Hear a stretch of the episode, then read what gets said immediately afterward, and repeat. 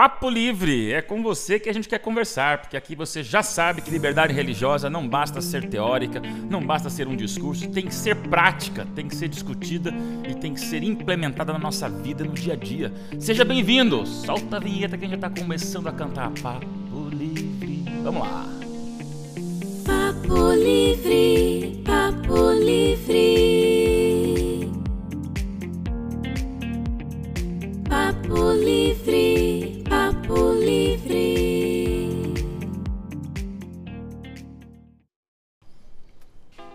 Agora sim, bem-vindo, bom demais. Nossa, então essa vinhetinha pegou, né? Eu tô assim, achei que o povo tava zombando com os amigos, mas que vinheta, anos 80, cara, é o clima, né? Chicletinho na cabeça. E sabe, sabe quem gravou isso? Quem? Ah. Esposa do Jonatas, Naísa. Fez Foi três mesmo? vozes e as três vozes estão aqui, meu amigo. Uau! Papo livre. Eu Essa quero fui aqui eu. começar esse podcast agradecendo aqui a, a Associação Paulista Sudoeste, porque é a sede administrativa da igreja nessa região, e o Washington, quem já deixou de chamar, de chamar professor faz tempo, porque é amigo, é o nosso líder aqui de liberdade religiosa para essa região, mas também responde por todas as unidades escolares, colégios que temos aqui no Departamento de Educação dessa região.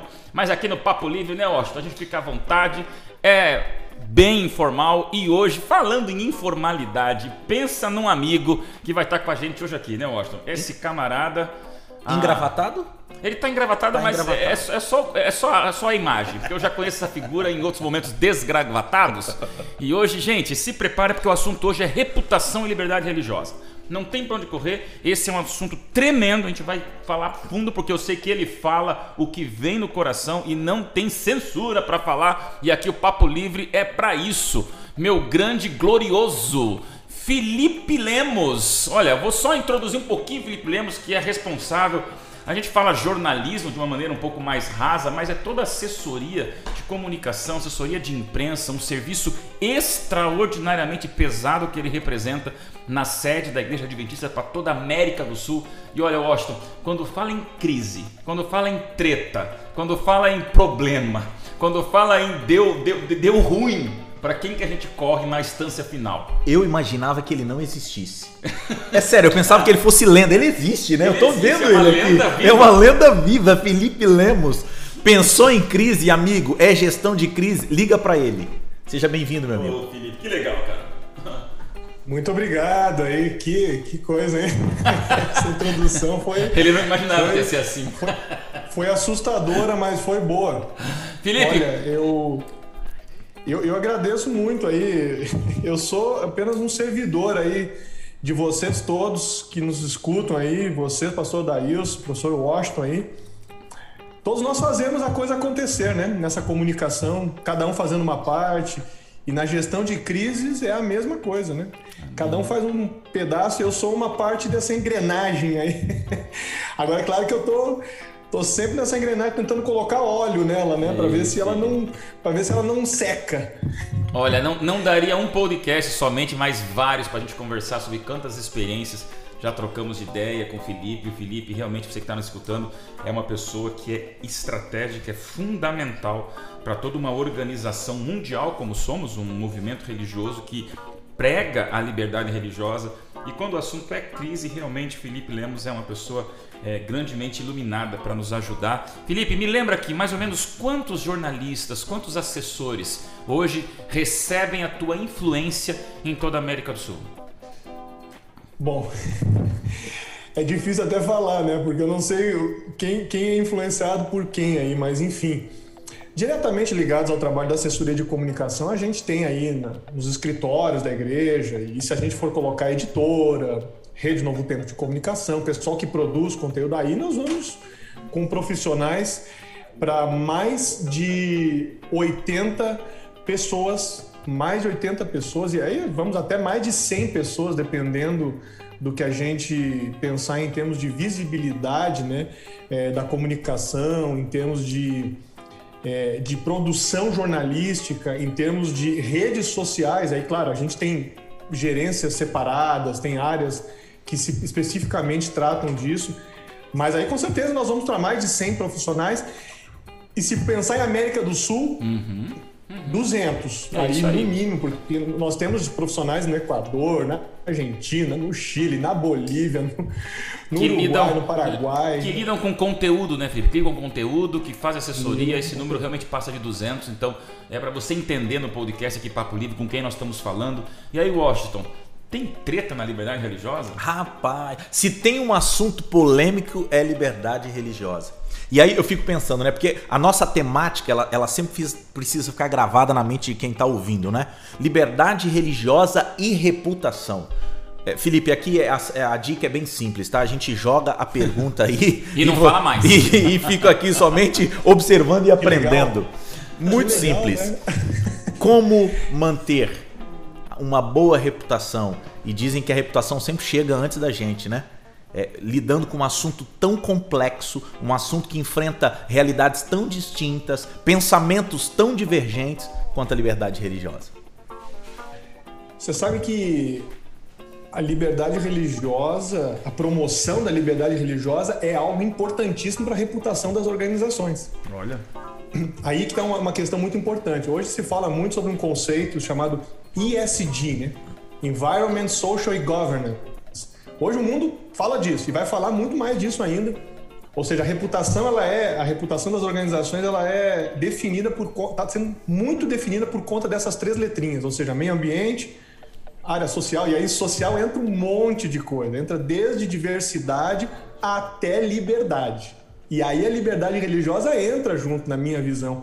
Eu estava lendo um artigo de um de uns dois cidadãos aí que eles falam da liberdade religiosa como responsabilidade corporativa. E Excelente. isso é muito interessante, porque a gente às vezes pensa assim, não, mas liberdade religiosa, o que tem a ver com uma organização? Tem tudo a ver. Uma organização que respeita a liberdade de crença das pessoas é uma organização que está prezando pela reputação dela, porque você imagina, uma- a gente pensa às vezes numa organização de uma determinada religião, mas tenta pensar mais amplamente. Faz um esforço aí. Uma, uma, uma organização que tem gente de várias crenças. Como é que você trabalha com essas pessoas? As, as organizações estão olhando para isso também. O respeito à religio- à religiosidade, o respeito, inclusive, à não religiosidade, porque também tem isso, né? A liberdade religiosa, ela é isso. ó, Você não crê em nada, beleza. Você não vai ser discriminado em nada. É a não liberdade vai de não ser religioso também. Excelente. então, e isso é um ativo importantíssimo para a reputação, porque eh, você falou uma coisa bem interessante, professor aí. A reputação vem antes da gente. Por que, que ela vem antes? Porque ela tem a ver com a percepção que as pessoas têm da organização. Então, não é assim, ah, eu, eu, eu quero ser assim, ok, esse é o meu ser. A gente fala eh, tecnicamente que isso é a identidade da organização. Eu quero me apresentar de um jeito bacana, eu crio um monte de projetos, produtos. Tá, mas e aí, como é que estão me vendo? Que é o que tecnicamente nós chamamos de percepção da imagem. Tem um monte de estudo disso, tá? Tem, tem gente que passa a vida inteira estudando esse negócio de percepção de imagem. Isso é uma coisa que vai longe, veio de longe e vai muito ainda. Agora, como que eu vou fazer essa equação entre o que eu digo que eu sou e como é que me vem? A liberdade religiosa entra como um ponto positivo aí para a maneira como eu sou visto, mas é só para começar a provocar, porque alguns dizem assim: "Não, mas não interessa muito como é que eu sou visto".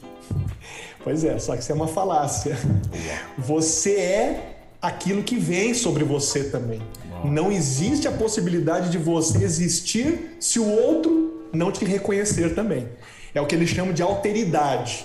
O outro precisa me olhar como eu quero que seja olhado, senão não adianta muito. Eu não influencio, eu não impacto, eu não ajudo, eu não torno a vida do outro melhor se o outro não me vê como, como, a- como aquele que eu quero que seja visto. E aí tem que trabalhar isso, né? Por isso que reputação é uma coisa que é construída. Não nasce pronta, ela precisa ser construída, mas não essa construção não é ela não é nada fácil. Bom, enfim, tem muita coisa para falar, não quero desviar do assunto aí não. Não, Felipe, aqui a gente vai bater papo, porque o assunto de reputação a gente pensa assim, liberdade religiosa é um, é, é um, é um- nós somos um estado laico, então pronto, todo mundo já tem. Se todo mundo tivesse, não existiria um departamento para cuidar disso, porque a gente realmente percebe as nuances.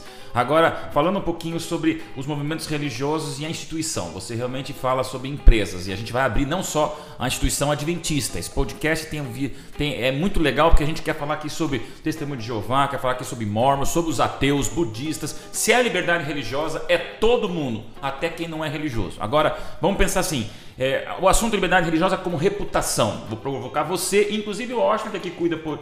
Também tem um lado empresarial de, de, de líder de instituições educacionais. Quando você abre essa guarda de liberdade religiosa, não dá a impressão de que a instituição, a empresa, ou a escola, ou a organização pode soar meio casa da mãe Joana? Ah, aqui todo mundo faz o que quer e a liberdade religiosa ela afrocha aquela visão assertiva de uma liderança que sabe o que quer. Porque às vezes liberdade religiosa pode soar, né? Não, eu não quero trabalhar, eu tá, essa empresa aqui pode tudo. Pode inclusive não vir trabalhar quando tem que trabalhar por causa da religião. Estou provocando vocês. É uma pergunta tosca, eu sei, mas é para vocês me reagirem quando o assunto é reputação e essa percepção de uma flexibilidade afrouxada na liderança corporativa. Olha, é, é, bem, é, bem, é bem diferente, né? Foi uma, uma, ótima pergunta, mas ela é provocativa. Uhum. Eu, eu penso numa escola, por exemplo. Uma escola confessional. Ok, ela tem, ela tem suas regras, tem seus regulamentos, ela tem a sua, o seu ensino, mas ela tem um monte de aluno que não acredita nisso. E tem um monte de pai que não é, tem pai. Uma escola adventista tem pai judeu, tem pai islâmico, tem pai ateu, tem pai do candomblé, do candomblé. Tem, tem gente de outras religiões, pode ter um budista. Fa- falou de APSO. é. Oi? APSO, APSO, mais de 80% dos alunos não são adventistas, aqui na, na região de Sorocaba. Perfeito exemplo. O exemplo está aí posto. Como que você lida com as diferentes manifestações religiosas dentro? E aí você tem.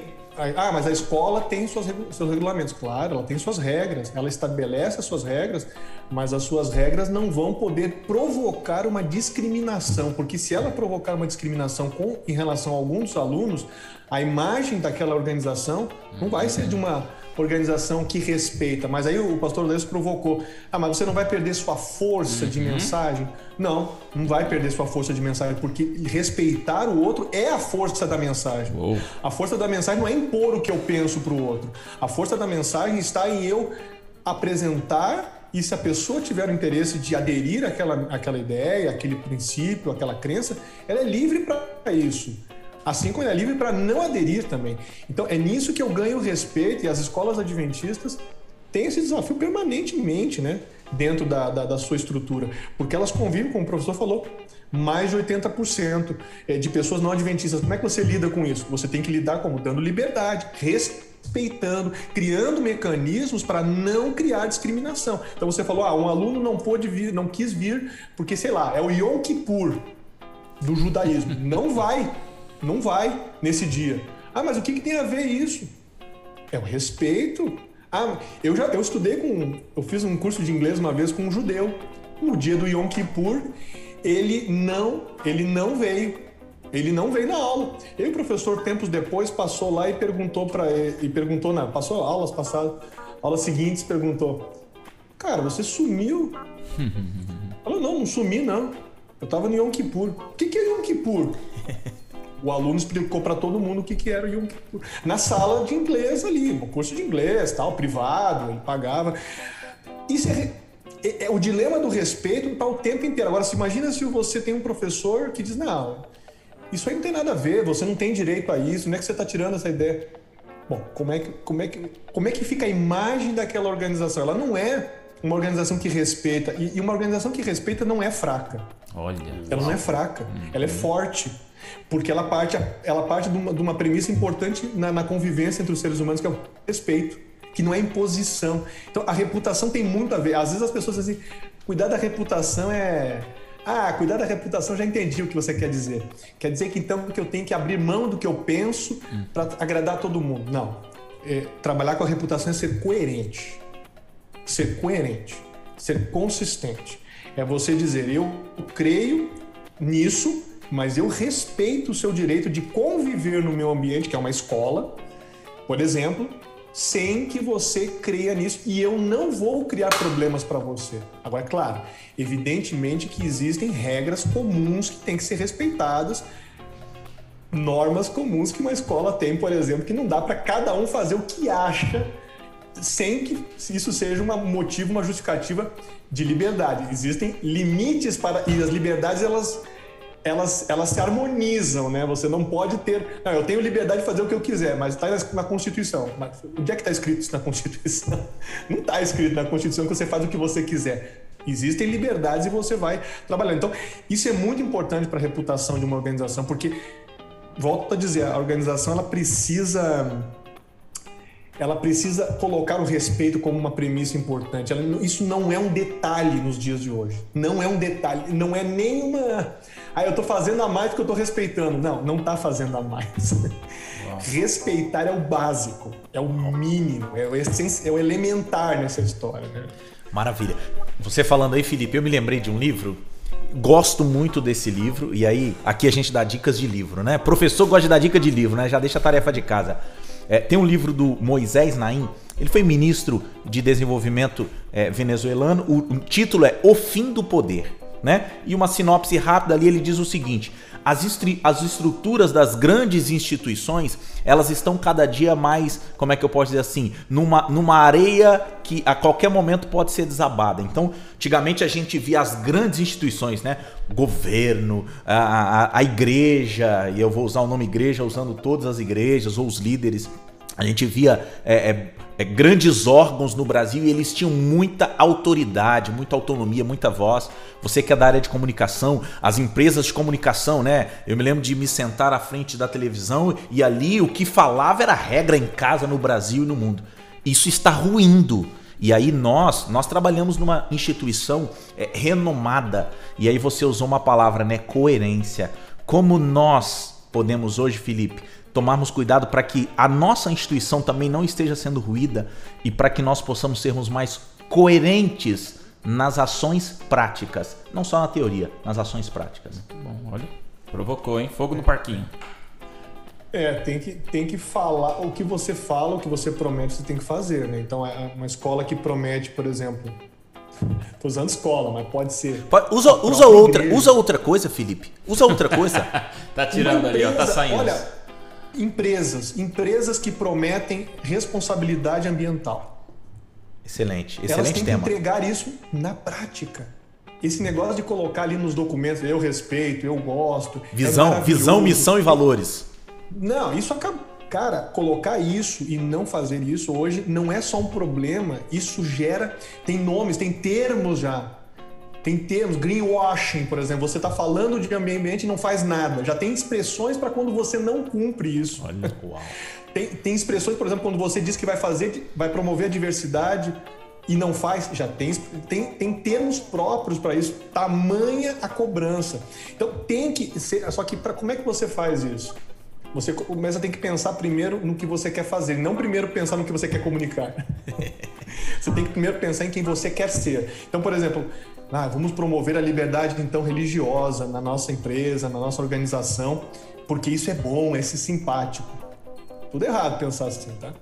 Essa, essa visão marqueteira destituída ou dissociada da, da prática. Dissociada da prática. Então, o que, que acontece? A gente, a gente precisa primeiro ser Primeiro fazer, primeiro estabelecer quem a gente quer ser e como é que a gente quer lidar com as coisas. E aí depois a gente vai pensando numa estratégia comunicacional para isso. E aí a consequência disso vai ser uma reputação é, coerente, consistente, porque senão existem eu não gosto de dar, dar muitos exemplos, mas você pode clicar daqui a pouquinho você vai achar dezenas de exemplos de incoerência no mundo corporativo, no mundo religioso, no mundo das fundações, no mundo das instituições do terceiro setor. Vai achar um monte de incoerência. Os caras dizem uma coisa, aí quando você vai olhar lá, ah, não, ah, não é bem assim. E essa política aqui que vocês colocaram, como é que ela funciona? Então, ela está, em, ela está em processo de desenvolvimento. Não, esse negócio está em processo de desenvolvimento, quer dizer, não estou fazendo e não tenho a mínima vontade de fazer, mas coloquei lá porque alguém da, da área do marketing da comunicação me mandou colocar. Isso, isso vai ruir, viu? Isso vai ruir. Isso não vai mais existir nos próximos anos. Não vai, não vai mais ser possível conviver com essa, com essa incoerência. Não vai mais ser possível suportar. Por isso que eu falei no começo, o ISD é só um parâmetro, mas tem um monte de coisa que vem aí dentro. E a liberdade religiosa eu não tenho a menor dúvida de que ela é um ativo importantíssimo para as organizações. Não tenho dúvidas disso. Não tenho dúvida que eu vejo como isso pega. Eu fui vítima em uma empresa que eu trabalhei de desrespeito à minha religião. Eu fui, fui eu fui zombado, fui ridicularizado por conta do ser guardador do sábado. E aí? Uau. E aí? Hoje isso aconteceu num, num tempo em que, né, as redes sociais não amplificavam isso. E eu também não sou muito chegado a ficar criticando organizações nas redes sociais.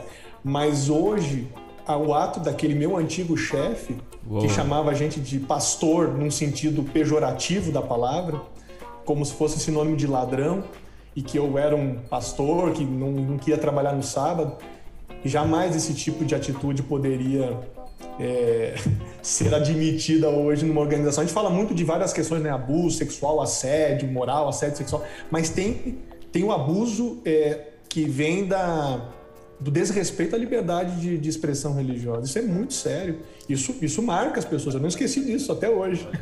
Você agora mexeu com uma área em comum a nós aqui, que é a liberdade religiosa e a comunicação, né? Hoje realmente não existe mais o sigilo, as redes sociais amplificaram as coisas boas e as coisas ruins e hoje todo mundo tem uma emissora de TV na palma da mão. Você falou aí sobre a liberdade religiosa como protagonista numa empresa, só que muitas vezes ela é vista como coadjuvante. E aí eu vou puxar agora para o ambiente religioso ao qual nós não apenas representamos, mas também debatemos aqui. Vamos pensar numa religião ou numa instituição ou numa escola ou numa organização confessional, mas de uma maneira bem prática numa igreja, independente do seu nome, e ela tem esta imagem pública de ser fundamentalista, de ser centralizadora, de ser intolerante ou de ser tão focada na sua própria missão que ela atropela o direito da missão do próximo. Então eu estou realmente aqui tocando mais fogo no parque ainda, tá? É possível uma religião ou uma denominação que perante a sociedade acabou infelizmente construindo uma imagem de, não vou dizer de intolerância, mas uma certa arrogância por ser a melhor igreja do mundo. Como é que a gente pode fazer na reputação? Uma reputação pode ser consertada e como consertamos? Eu acho que esse é um caminho difícil. Você estraga a tua reputação. Eu lembro de uma vez que fizemos juntos um programa aí de pós-graduação e um dos professores falou, né, que você constrói reputação com uma, uma colherzinha de chá e destrói a reputação com um carrinho de mão. Matou. Isso aí para mim marcou minha vida. Mas aí eu te pergunto, Felipe, vamos lá. Te pergunto, uma igreja, ela pode se reconstruir na sua imagem reputacional para ser mais tolerante, para ser mais respeitadora e ganhar esse ativo da liberdade religiosa, partindo do pressuposto de que ela não tem essa imagem pública? Pode, pode, pode. Se ela perdeu muito, ela vai ter muito trabalho. Se ela perdeu pouco, ela vai ter pouco trabalho. Agora, eu, eu, eu gostaria de resumir isso em duas questões. Primeira, a, o primeiro ato não é o ato comunicacional. É isso que eu queria deixar claro. Porque a primeira coisa que a gente pensa, não, vamos fazer uma campanha de. Ma... Não, não, peraí. Você você está sendo chamado de quê? De não inclusivo, de arrogante e, em última instância, até de intolerante. Aí a primeira coisa que você vai fazer é o quê? Fazer um vídeo para passar para todo mundo dizendo que não é isso? Tiro no pé. Para quê? Você vai continuar dizendo, eu tô dizendo que eu não sou. Aí as pessoas dizem, poxa, mas Não adianta. não é isso que a gente tá vendo. Não escuta, né? Então, primeira coisa é escutar. Você tem que escutar exatamente qual é a queixa. Isso é uma coisa muito complicada, viu? Porque a gente diz que todo mundo, se você perguntar para as organizações, todas vão dizer que escutam. todo mundo fala: "Não, eu escuto, eu escuto, eu estou sempre aberto". É tudo mentira. Ninguém tá quase aberto não. Eu tô falando isso não é porque eu estou porque eu tenho uma solução mágica, só estou trazendo um diagnóstico que é real. E eu não estou falando de uma organização religiosa, eu estou falando de. Eu converso com gente de tribunal, de justiça, de ministério público, de empresa, e todos têm a mesma questão. A gente não escuta direito, escuta técnica. Eu tenho que escutar realmente o que está acontecendo. Então, qual é a bronca que, tem, que o pessoal tem contra mim? É isso aqui, isso aqui, isso aqui. Ah, ok. Ok. Qual é o próximo passo? O que, que eu tenho que fazer nos meus processos internos para mudar? Porque às vezes não é que você não tem interesse em fazer isso, em ser melhor, mas é que você não coloca isso dentro de um processo, você não coloca isso dentro da sua rotina. Você não faz coisas pequenas, por exemplo, vamos pegar, vamos voltar para a escola. Hoje é o dia, eu acho. Ou não. Que bom, que eu bom. tô me sentindo já vilipendiado. O que, que- Não, não, você não está sendo vilipendiado, não. Você está você tá recebendo aí o- as, as boas ideias das consultorias que vêm de fora. Muito bom. Olha só o que, que acontece. É, O que, que adianta você falar para um professor, para um diretor? Olha, vocês têm que tomar cuidado com o aluno. Tá, beleza. Quando- Tudo bem. E o monitor? E a recepcionista?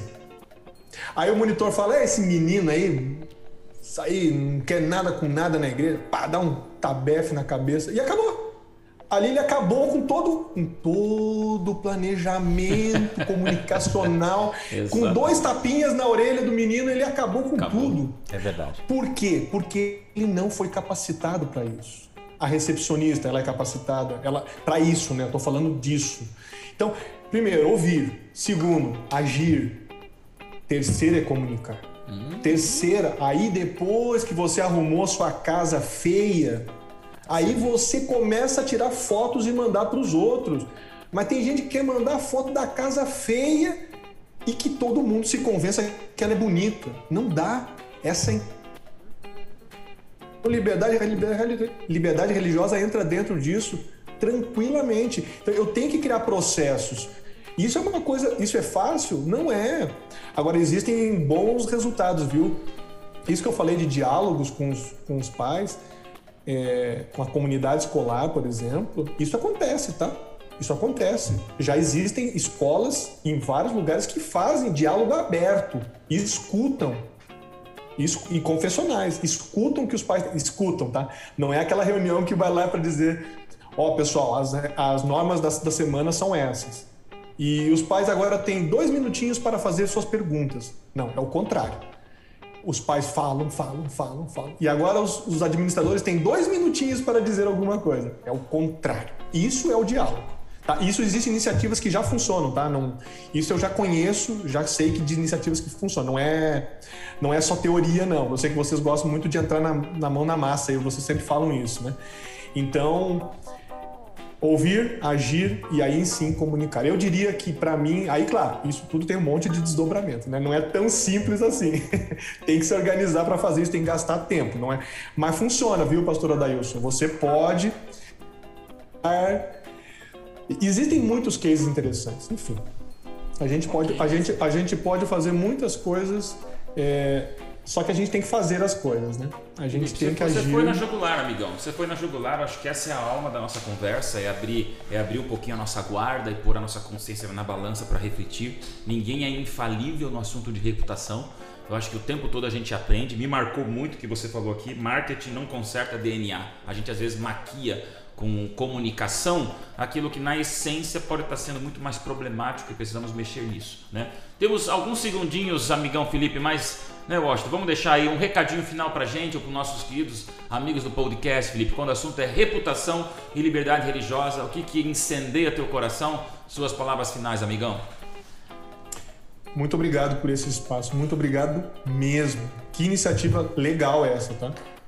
Só o tempo mostrará como é importante essa iniciativa que vocês estão tendo aí, tá?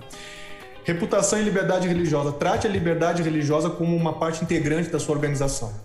Não como um elemento de marketing. Não. Trate isso como essência. Você quer respeitar o outro. E aí então depois você vai ter muita coisa legal para comunicar. Aí você pode fazer vídeo, mandar texto, fazer reunião com os pais, com os, os funcionários, com os acionistas. Vai ser maravilhoso porque você vai estar fazendo. Agora, se você não está fazendo nada, faça primeiro. E aí depois você conta para todo mundo que você está fazendo e não o contrário. Só isso. Excelente. É Recado o Felipe, dado, né, hein? cara? O Recado dado, hein, amigo? Felipe é um soco no estômago do bem, né, cara? É assim, Felipe. É assim que a gente encara teu, teu jeito de falar, tua didática, mas ao mesmo tempo a tua. Eu vejo assim, um profundo compromisso que você tem com aquilo que você crê. Sabe, Felipe? Não muda isso, porque a gente aqui tem que ter essa atitude. Você é um cara que não, não fica passando verniz naquilo que não tá nem, nem curado ainda, nem, nem, nem, nem, arrumado. Então, é não, isso que a não é gente queria. passar verniz em, ver- não se passa verniz em pau podre. Se passa verniz em madeira trabalhada. É isso. Fortíssimo. Olha, o professor Washington aqui, agora o lado professoral dele, não cansa de balançar a cabeça, porque ele só está pensando nas escolas que ele representa, nas É, é é a vivência, né? educacionais, É o dia a dia. Felipe, o que você falou aí é o que nós vivemos todos os dias. Cara, se não formos coerentes, não adianta querer ficar fazendo videozinho, não adianta querer marketing. O boca a boca, como isso olha, é importante hoje. E aí é um pai que vem na rede social e coloca algo positivo e você fala, poxa, tenho crédito. Mas aí é o outro que coloca algo negativo e você fala, meu Deus, estou perdendo meu crédito. Vivenciamos isso no mundo hoje, né? Uma personalidade pública que em algum momento se manifesta numa, numa, numa rede de televisão e no outro dia as ações dessa empresa estão tá perdendo bilhões e bilhões. Então, assim, isso é, é coerência, é influência, é a realidade que vivemos. Liberdade religiosa é isso na prática. Não, Isso eu, mesmo, né, gente? aconteceu nessa semana aí, né? Nessa, semana por, por isso que eu puxei, por isso que eu Um puxei. conhecido jogador de futebol rejeitou uma certa bebida É isso patrocinadora. aí, é isso aí. Bilhões de Caíram as dólares. ações imediatamente. Imediatamente. 4 bilhões de dólares É a isso menos, aí. isso aí é. Bom, Só gente, por empurrãozinho, o empurrãozinho na mesa. na mesa.